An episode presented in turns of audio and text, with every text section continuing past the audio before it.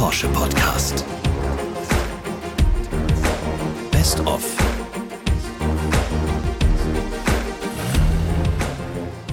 Herzlich willkommen zu 911, dem Porsche Podcast. Mein Name ist Sebastian Rudolph und ich habe heute eine besondere Folge, ein Best of.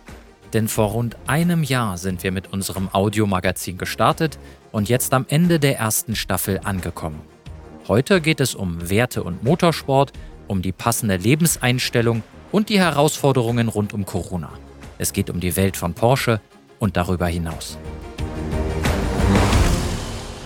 In der allerersten Folge des 911 Porsche Podcasts ging es um Impulse, die wir aus der Corona-Zeit mitnehmen.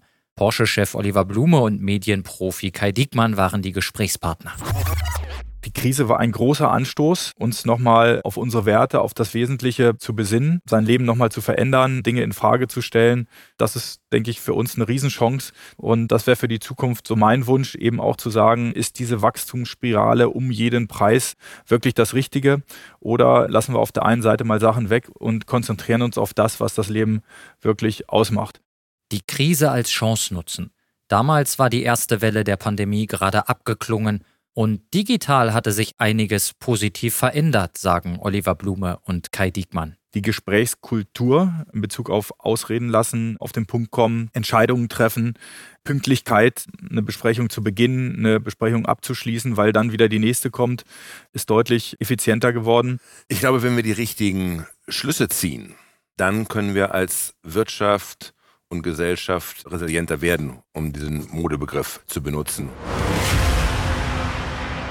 kein Modebegriff, sondern ein Mythos. Das ist das 24-Stunden-Rennen von Le Mans. Warum das so ist, erklärt der ehemalige Renningenieur Norbert Singer. Ja gut, ich meine, Le Mans ist sehr lang und auch sehr schnell.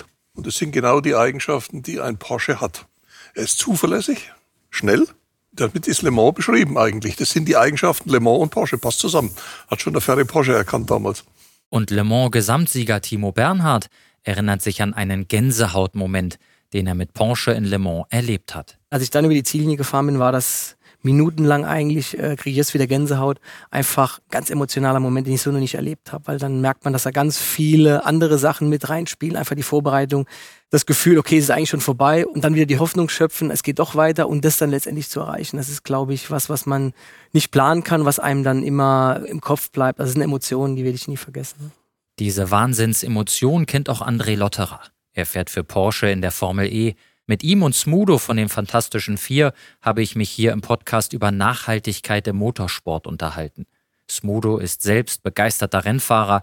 Aktuell fährt er einen Porsche 911 GT3 Cup als Bio-Konzept-Car. Man muss tatsächlich Pionierarbeit leisten, speziell im Motorsport, weil es doch viel Fantasie braucht, zu sagen, Motorsport ist für Nachhaltigkeit. Weil das klingt wie zwei Begriffe, die nicht zusammengehören, wie alkoholfreies Bier.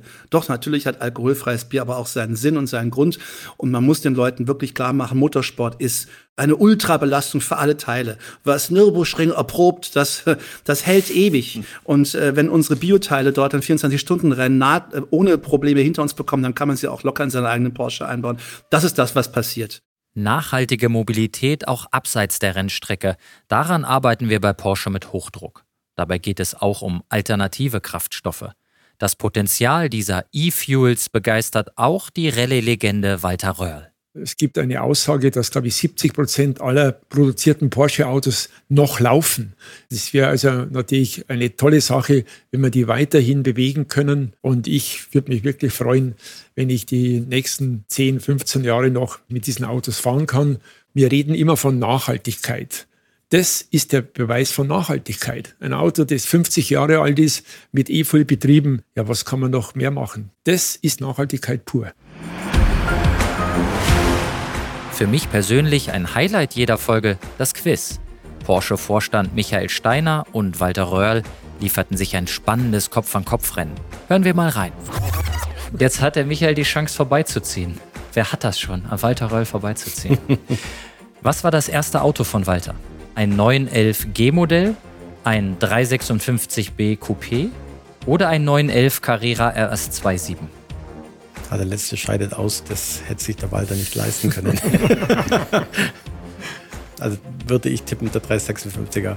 Nicht, weil er den Elfer nicht mag, sondern nee, nee. der war einfach günstiger. Das ist richtig. Michael, du hast dieses Rennen gegen Walter Reul gewonnen, weil du ihn so gut kennst. Ja, weil, weil ich ihn von Jugend an, sage jetzt mal, verehrt und beobachtet habe. Gratuliere. Michael. Sehr gut. Auf der Straße wäre mir das nie gelungen.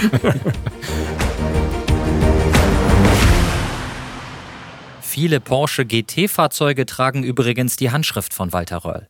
Und GT ist ein gutes Stichwort. Mit Rennfahrer Jörg Bergmeister haben wir einen Blick ins Rennfahrerlexikon geworfen. Und wir haben uns über den Begriff Popometer unterhalten. Erfahrene Rennpiloten wie du, Jörg, da fällt immer mal wieder der Begriff Popometer. Da musst du uns auch noch was zu erzählen. Ja, also es ist einfach das Feeling, die Verbindung zum Auto oder zum Kart. Da wird es eigentlich, denke ich mal, am besten geschult einfach ein Gefühl dafür zu bekommen, was das Fahrzeug macht und dementsprechend dann später in den verschiedenen Formelserien beziehungsweise im GT-Sport dann mit den Ingenieuren zusammenzuarbeiten, um das Auto so hinzubekommen, dass es möglichst gut und möglichst schnell um die Strecke fährt. Der Mythos GT ist ein fester Bestandteil der Porsche DNA, genauso wie das Thema Design. Welche Fähigkeiten und welches Team braucht es für eine zeitlose Designsprache? Das hat uns Porsche Designchef Michael Mauer verraten. Im Designbereich die Menschen, die da arbeiten, Freude an der Veränderung haben müssen, sich gerne auf Dinge einlassen. Und das ist etwas, äh, was wir versuchen im Designbereich nochmal maximal zu fördern, dass eben äh, jeder, egal äh, mit welcher Funktion, Ideen pitchen kann und es gibt einfach zunächst mal keine Beschränkungen. Und das ist für mich so die Grundhaltung, die notwendig ist, um dann eben ja innovativ und kreativ zu sein. Freude an Veränderung. Darum ging es in unserer Podcast-Folge zur Transformation. Barbara Frenkel und Sauri Dubourg waren die Gesprächspartnerinnen, die eine mittlerweile im Porsche-Vorstand, die andere im Vorstand der BASF. Werte und Weitblick sind essentiell, sagen beide. Ja, ich glaube, sehr wichtig ist, dass man Wandel als Teil von Fortschritt sieht. Ein Satz hat mich irgendwie mein Leben lang in der BASF-Karriere begleitet und der lautet, If you react, there's one thing for sure, you are too late. Also wenn man reagiert, kann man sicher sein, man ist zu spät. Und ähm, der bedeutet im Wesentlichen für mich, dass man die Gegenwart von der Zukunft aus denken muss, und zwar immer. Plötzlich werden auch für jüngere Generationen Werte ganz wichtig. Werte wie Nachhaltigkeit, Glaubwürdigkeit, aber auch das Thema Konsum findet deutlich bewusster statt. Marken werden vermehrt danach ausgewählt, ob sie dem eigenen Wertegerüst entsprechen. Und dazu muss man natürlich auch ganz glaubwürdig einen Zweck vertreten, einen Purpose. Also warum ist die Welt mit der Marke eigentlich besser? Und dann muss man es natürlich auch ehrlich leben. Practice what you preach. Das ist ganz wichtig. Und im Zuge der Transformation verändert sich auch unsere Arbeitswelt. New Work ist das Schlüsselwort. Darum ging es im Gespräch mit Raffaela Rhein, die im Nachhaltigkeitsbeirat von Porsche sitzt, und Porsche-Personalvorstand Andreas Hafner letztendlich schauen wir uns an, wo kommen wir her und wo wollen wir hin und was sind entsprechende Werkzeuge, die ihr auf dem Weg anwenden könnt. Wir schauen uns an, zum Beispiel das Thema Diversität äh, für tolle Möglichkeiten hat. Wir schauen uns an, ja, wie Führung in der aktuellen Zeit funktioniert mit Feedback. Wie gebe ich Wertschätzung dem Mitarbeiter? Da geht eben sehr, sehr stark der Trend weg vom autokratischen Alleinherrscher, der alleine alle Entscheidungen trifft und hin zu, sagen wir, dem Manager, der mehr ein Coach eines Leistungssportteams ist zum Beispiel, also wie ein Sportcoach eher und sich eben ganz klar über ganz viel Feedback auszeichnet und den Menschen hilft zu wachsen. Also es geht viel mehr um Wachstum des Einzelnen, als es vielleicht früher der Fall war.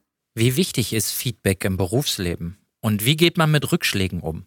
In jedem Fall mit Sportsgeist und Mentalität, sagt Fußball-Weltmeister Sammy Kedira.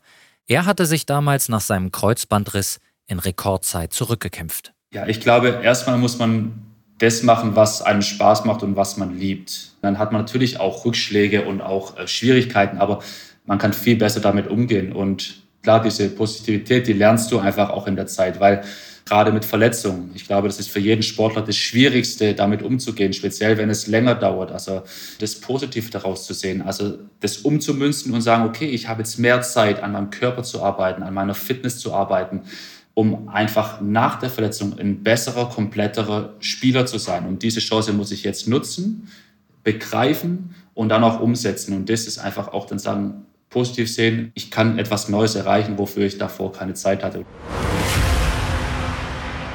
Für ein positives Mindset braucht es ein starkes Fundament an Werten.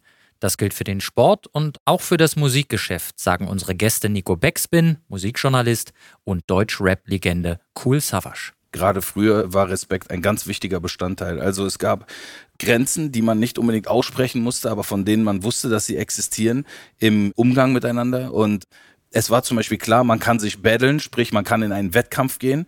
Und dieser Wettkampf kann auch mal hart sein und auch hier und da mal ein bisschen sich heftig anfühlen. Und man kann emotional sein und auch streng zueinander sein, aber genauso wusste man wie nach einem guten Boxkampf, dass man sich dann auch die Hände reicht und dass man dem anderen auch seinen Respekt gibt. Und für mich persönlich bis heute ist Respekt einer der Grundwerte vom gesellschaftlichen Zusammenleben, aber halt auch vom Hip-Hop an sich, ne?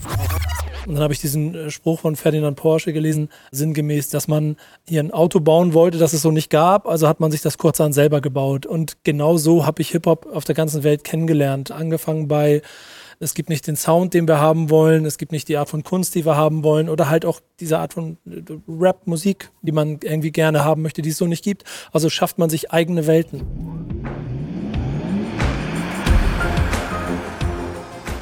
Welten, die über Brücken miteinander verbunden sind. Und Pioniergeist findet sich im Hip-Hop und in der DNA von Porsche. Als Aussage ist das ein schöner Abschluss für unsere erste Staffel des 911 Porsche Podcast. Schon im Oktober geht's weiter mit Staffel 2 mit vielen interessanten Gästen und Themen aus der Porsche-Welt. Bis dahin hört gerne nochmal in die bisherigen Folgen rein und abonniert den Podcast. Wenn ihr Feedback oder Anregungen für uns habt, schreibt uns gerne an 911-podcast.porsche.de. Macht's gut, bis bald und bleibt gesund.